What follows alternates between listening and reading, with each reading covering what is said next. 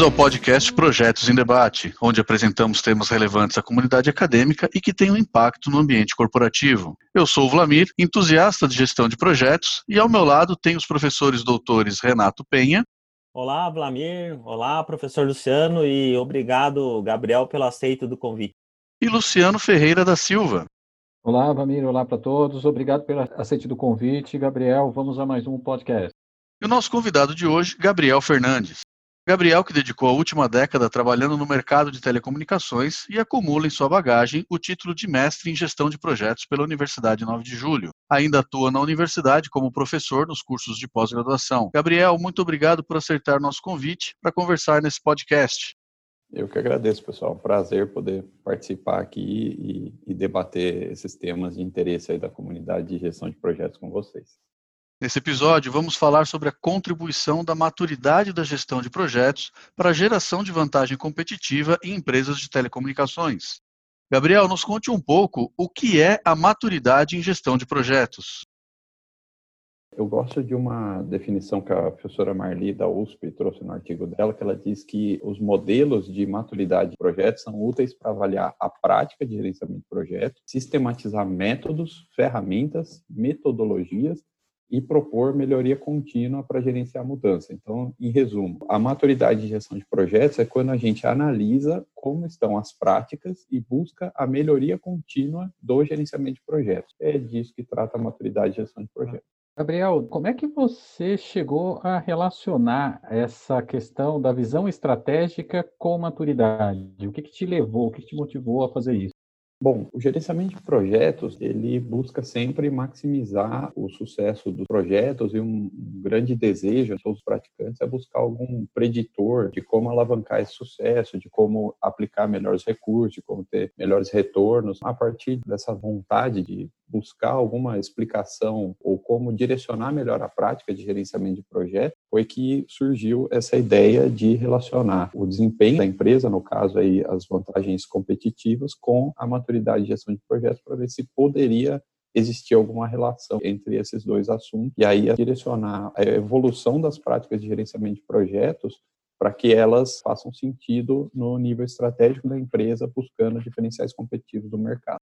Com relação aos modelos de maturidade, como você, como especialista aí na área, vê os modelos disponíveis no mercado em geral e em telecomunicações em específico? Como é que você avalia a utilização dos modelos de maturidade? Durante a pesquisa, né, eu verifiquei que alguns dos principais modelos de maturidade de gerenciamento de projetos disponíveis no mercado são o OPM3, proposto pelo PMI, pelo Instituto de Gerenciamento de Projetos, um modelo chamado PMMM, proposto por uma empresa chamada PM Solutions, o P3M3 e o P2MM, que são ambos o governo do Reino Unido, que é o mesmo órgão uh, que propôs o, o Prince2, e hoje é uma joint venture do governo com uma empresa que tem os, os direitos autorais disso. O modelo do Kersner, o KPMMM, modelo de maturidade aí que foi proposto por esse consultor norte-americano. Esses foram os citados aí na literatura e a minha experiência no mercado telecom no Brasil é que infelizmente eu não trabalhei com nenhum desses modelos diretamente. Eu trabalhei numa fabricante de celulares e lá sim a gente utilizava o CMMI, que é um é a base desse muitos desses modelos de maturidade de gerenciamento de projetos nasceram inspirados nesse modelo de maturidade em processos de desenvolvimento de software, os Capability Maturity Models, e essa empresa já era uh, certificada nível 3 no Brasil, acho que era a única certificada. Então, no mercado telecom, eu não tive contato com uh, diretamente com modelos de maturidade de gestão de projetos, mas sim esse de maturidade em desenvolvimento, que é a base para os de projetos.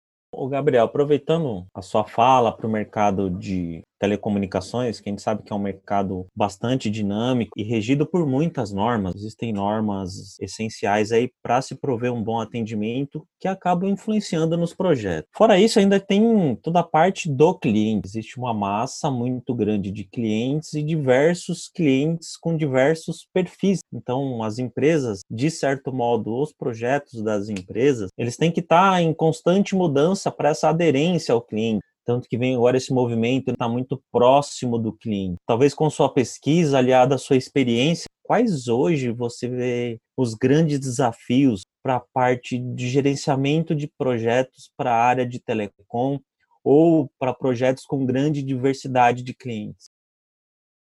Bom, o mercado de telecomunicações, como o professor Renato colocou muito bem, tem grandes desafios. As telecomunicações são um assunto estratégico, até pensando em soberania nacional, em coisas mais macro, e ao mesmo tempo tem muita pressão. Né? Olhando de fora, é, esse mercado com quatro grandes players parece estar muito bem consolidado e, e, parece que seria algo muito tranquilo com relação à concorrência. Mas olhando uma lupa, tem toda uma série de fatores aí, é, outros players players, é, pequenas operadoras, iniciativas do próprio governo pela agência reguladora, pela Anatel, para evitar monopólios, estimular concorrência, como por exemplo o unbundling, que é quando se uma operadora tem mais de 70% de, de market share numa região, ela é obrigada a ceder sem custo a sua infraestrutura para que outras possam concorrer e prestar serviço utilizando a infraestrutura da própria operadora. Então é um mercado altamente regulado, com muitas normas, visto muito de perto por esse valor estratégico que as telecomunicações têm, não só para os clientes, para as empresas que precisam da atividade, mas também para o país. Ao mesmo tempo, o Brasil tem realidades muito díspares, as dimensões continentais, dificuldades de construção de infraestrutura, então demanda um investimento muito intensivo para se construir essa infraestrutura e atender a todas as demandas. Eu vejo que a gestão de projetos ela é essencial no, no direcionamento do trabalho dentro dessas empresas. Então, o mercado de telecomunicações é fortemente orientado a projetos. O que eu vejo, né, ao longo dessa década é que os ciclos estão cada vez mais curtos. A aplicação de boas práticas de gerenciamento de projetos, aliado com o que as empresas estão buscando agora de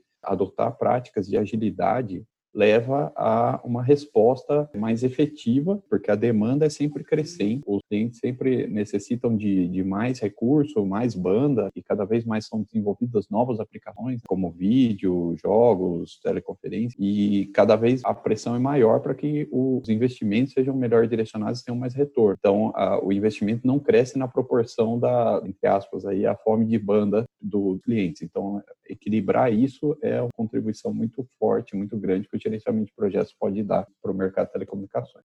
Gabriel, falando em fome de banda, como você colocou, comenta com a gente um pouquinho sobre o 5G quando eu entrei na empresa que eu estou atualmente, eu tive a possibilidade, né, o privilégio de participar da, do final da implantação do 4G. Eu vejo que a tecnologia 5G vem para trazer grandes novidades para as aplicações que a gente usa. Estava numa evolução ali, uma linha entre o, o 2G era o início do uso de dados, o 3G ainda tinha uma preocupação muito grande nessa convivência entre voz e dados. No 4G já abandonou-se essa necessidade de tratar as tecnologias tecnologias de voz. O direcionamento é para que tudo trafegue por dados, mesmo a voz. Tecnologias como VoLTE, né, Voice over LTE, são os novos padrões do mercado. E agora, para o 5G, nós vamos partir para aplicações ultra sensíveis à latência, demandam uma resolução muito rápida, como, por exemplo, carros conectados, aplicação intensiva de internet das coisas, então muitos dispositivos conversando ao mesmo tempo, ultra banda larga móvel, então hoje a gente ainda está trabalhando na, na outra banda larga fixa com, com a fibra ótica, em alguns anos provavelmente vai ser possível atingir as velocidades que a gente tem de banda larga fixa pelo 5G e isso vai flexibilizar bastante as aplicações que a gente tem hoje. Então hoje muita coisa ainda está desenhada para banda larga, a gente vai poder ter essa flexibilidade de entregar tudo via banda larga móvel e aí ter essas aplicações como carros autônomos, controle de redes de sensores, e tudo isso vai demandar uma infraestrutura muito grande para carregar esses dados por trás. Então, todo o direcionamento que a gente tem de infraestrutura para a banda larga fixa, a gente vai ter que replicar ele né, na banda larga móvel para entregar toda essa necessidade, toda com a baixa latência, com todos os parâmetros que a tecnologia coloca para a gente. E além disso, também é, capilarizar muito mais as antenas. Uma coisa antiga das empresas com órgão regulador sobre flexibilizar a instalação de antenas, etc. Um entrave que surgiu no passado com os questionamentos se as antenas seriam ou não prejudiciais à radiação delas. Eu acho que vai se intensificar muito esse debate porque o 5G vai demandar muito mais pontos de radiofrequência do que o 4G já demanda e vai continuar demandando. Gabriel, parabéns pela sua explanação. Dá para compreender o seu conhecimento a respeito da infraestrutura e das possibilidades. Uma coisa que me chama a atenção é que você desenha um contexto da transformação digital é, essa necessidade de banda, games, meetings a todo tempo. E você cita a questão das práticas de agilidade. Faz essa relação para a gente das práticas de agilidade com essa evolução de infraestrutura, essa adoção dessa transformação digital?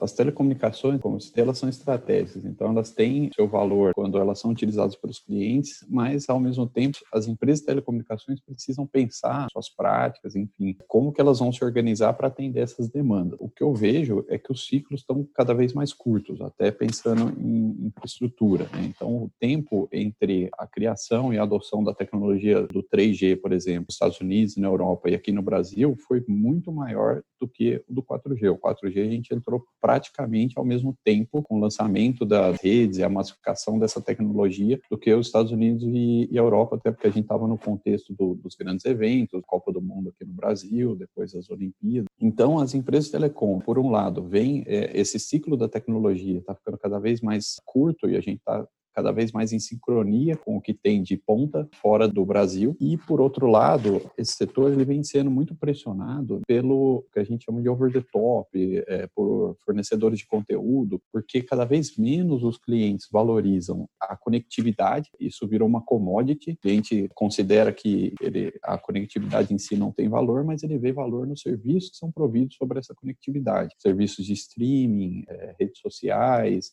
empresas com serviços como videoconferência. Então, o, o cliente cada vez mais está disposto a, a, gastar mais com isso e menos com a conectividade. E aí as empresas de telecom precisam evoluir e entregar valor agregado sobre a conectividade para que o cliente volte a querer valorizar os serviços que são prestados pelas empresas de telecom. Então, nisso, tem um movimento das empresas de telecom de mudarem o foco simplesmente da conectividade, que o pessoal chama vulgarmente lá de ser uma empresa de tubos e conexões, para ser uma empresa que entregue valor agregado a essa conectividade. Então surge o conceito de telco digital, entregar esses serviços além do de simplesmente a conexão. Mais para frente esse conceito evolui para uma um life telco que é entender todas essas possibilidades e todas essas consequências das telecomunicações para os clientes, digitalização, e aí apoiar a transformação digital dos clientes, apoiar os novos usos, enfim, o, o mercado telecom puxando essa evolução do mercado e das práticas. Então, nesse contexto, as práticas de agilidade se enquadram muito bem nesse ambiente né, mais instável, mais incerto, e que as empresas telecom saem de algo que era um nicho bem consolidado e muito bem entendido por elas, da construção de infraestrutura, de conexões, etc., e começa cada vez mais a partir para os serviços, serviço de valor agregado, habilitar digitalização dos clientes, enfim, ter cada vez mais parceria e estar tá cada vez mais focada na ponta, no cliente, que também é um valor das metodologias ágeis, essa proximidade com o cliente. Então, elas casam muito bem com esse contexto e tudo que tem acontecido aí nos últimos anos com relação à evolução da tecnologia e a pressão da concorrência nesse mercado. Gabriel, a sua pesquisa relaciona a gestão de projetos com o mercado de telefonia. Conta pra gente como que é feita essa conversão de maturidade com suporte a vantagens competitivas. Na pesquisa, propus avaliar se existia essa relação. Utilizei duas bases. Para a maturidade de gestão de projetos, foi o modelo proposto pelo Kersner. Para vantagens competitivas, dentro da visão baseada em recursos, que é uma teoria, utilizei o modelo proposto por Barney em 1991, que ele fala sobre quatro requisitos para que uma vantagem competitiva seja sustentável. Então, ele diz que o recurso gera uma vantagem competitiva sustentável. Ele diz que ele precisa ser valoroso, precisa entregar valor para a empresa, o que é muito alinhado com metodologias ágeis, se a gente for pensar hoje. Ele precisa ser um recurso raro, ser escasso no mercado, não está amplamente disponível. Ele precisa ter uma imitabilidade imperfeita, ou seja, a concorrência não pode facilmente copiar esse recurso e replicar ele para alcançar. E a organização precisa estar tá estabelecida de uma forma que potencialize a aplicação desse recurso. Então, a conversão da maturidade nesses quatro pontos foi o que eu tentei verificar. E para o mercado telecom, eu usei para verificar se esses resultados foram efetivos, né, os indicadores de mercado, como receita bruta e, e market share, né, indicadores macroeconômicos ali das empresas. Então, verificando se a maturidade estava no nível mais alto e a percepção dos gestores de projetos sobre os recursos dentro das empresas empresas batia com esses quatro aspectos apontados como geradores de vantagem competitiva, se isso refletia em indicadores macroeconômicos positivos para as empresas. E há indícios de que sim. Foram duas estudados, a empresa que tinha a maior maturidade tinha melhores indicadores macroeconômicos. A maior percepção também desse framework Vril também era a empresa com os melhores indicadores. A gente sempre pode, né, na, na academia, replicar isso, estudar mais, investigar melhor essas relações. Então, é, sempre tem caminhos aí para a gente prosseguir nas pesquisas.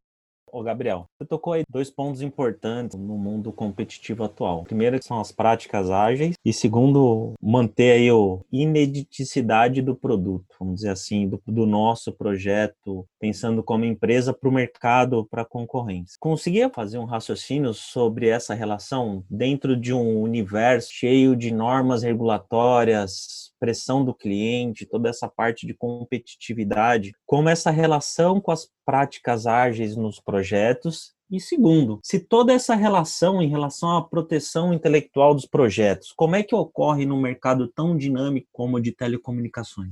Boa pergunta, professor Renato. No mercado de telecomunicações, todas essas pressões e restrições levam muitas vezes as empresas a buscarem os caminhos muito próximos. A diferenciação ocorre justamente quando a empresa tem mecanismos de reagir mais rápido às demandas e combinar de formas criativas e diferentes possibilidades e os caminhos que ela tem dentro das restrições de tecnologia, de regulação, também de maturidade do mercado, de adoção dos clientes. Nesse ponto, o que pregam as práticas né, de experimentação, ciclos curtos, é muito alinhado e muito útil para que você busque a experimentação de produtos, desenvolva os projetos em conjunto com os clientes e atenda às demandas do mercado de uma forma muito mais proativa. Ficar esperando, amadurecendo e investindo altas quantias sem a certeza, sem um indício né, de que isso seja realmente o que os clientes desejam ou que os clientes estão dispostos a pagar é bastante arriscado. Óbvio que isso era feito dentro de várias práticas de risco, de estudos, de mapeamento de mercado. As práticas ágeis, eu acho que elas canalizam, né, elas um bom catalisador para que essas respostas sejam encontradas de uma melhor forma. Quanto à proteção de propriedade intelectual, eu vejo assim, é, o Brasil a gente não tem uma cultura, pelo menos no mercado de telecomunicações, muito forte com relação a isso. É, a maioria das inovações tecnológicas surgem em outros países, como Estados Unidos, Europa. Então, tecnologias, por exemplo, é, e agora fortemente a China, tem muitas patentes relacionadas ao 5G, por exemplo. Aqui nós temos uma cultura mais de pegar esses fatores, comprar essas ideias e combiná-las. Isso acho que é um ponto forte do Brasil. A gente tem criatividade bastante recursos de combinar tecnologias de formas distintas, trabalhando dentro de muitas restrições e aí entregar alguma coisa que tenha um valor agregado a partir dessa combinação. Então, no Brasil, a gente tem muito a, a estratégia de seguidor rápido, coisas assim, a gente não lidera a inovação tecnológica, né, pelo menos no meu ponto de vista. E isso gera uma, uma baixa aderência e uma baixa vontade de proteção de propriedade intelectual. A gente aproveita na sua opinião, você acha que isso tem uma relação direta com a pressão do governo e dos clientes?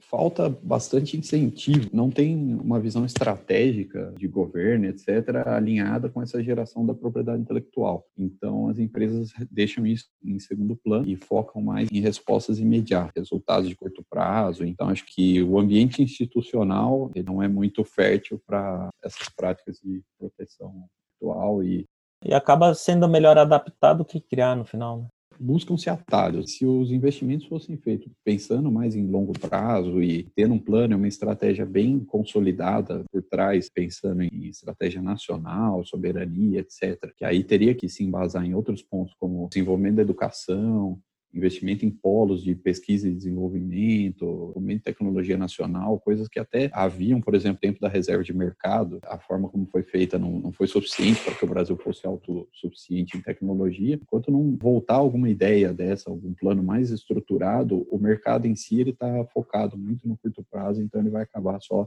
aproveitando a propriedade intelectual dos outros países. Boa colocação, obrigado Renato aí pelo complemento. Eu acho que é, só a título de comentário é uma relação de esforço e resultado, como o Gabriel falou. Nós vivemos um período muito longo de reserva de mercado, então é bem interessante essa discussão, principalmente a parte de patentes que o Renato entende bastante. Gabriel, indo um pouco mais além, Qual sua perspectiva, sua visão sobre maturidade de projetos, de gestão de projetos no Brasil? Como é que você vê isso de futuro? Onde estamos mais próximos, as melhores práticas, onde precisamos melhorar nossos esforços?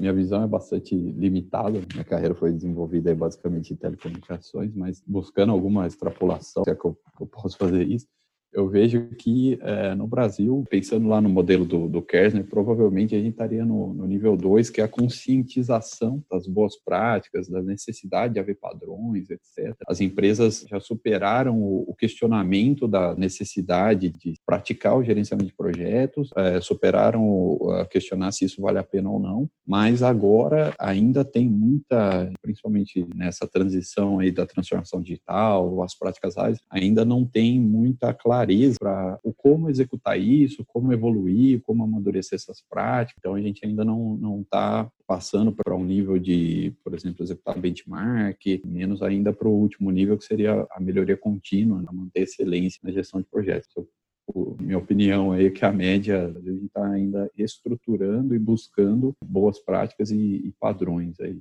os modelos de maturidade eles são divididos em níveis, etc. Então, para a gente passar para o próximo nível, a gente precisa direcionar os esforços em entender profundamente como funcionam essas práticas de gerenciamento de projetos, sejam elas tradicionais ou ágeis, amadurecer essa discussão e aí partir né, para um compartilhamento de boas práticas e colaborativamente buscar esses padrões aí entre setores, entre empresas, para que depois a gente possa começar a pensar em melhoria contínua, enfim. Então, acho que é necessário uma colaboração aí, um esforço que é extra empresa, né? Ele tem que ser um pouco mais estruturado, pensado em setor, enfim.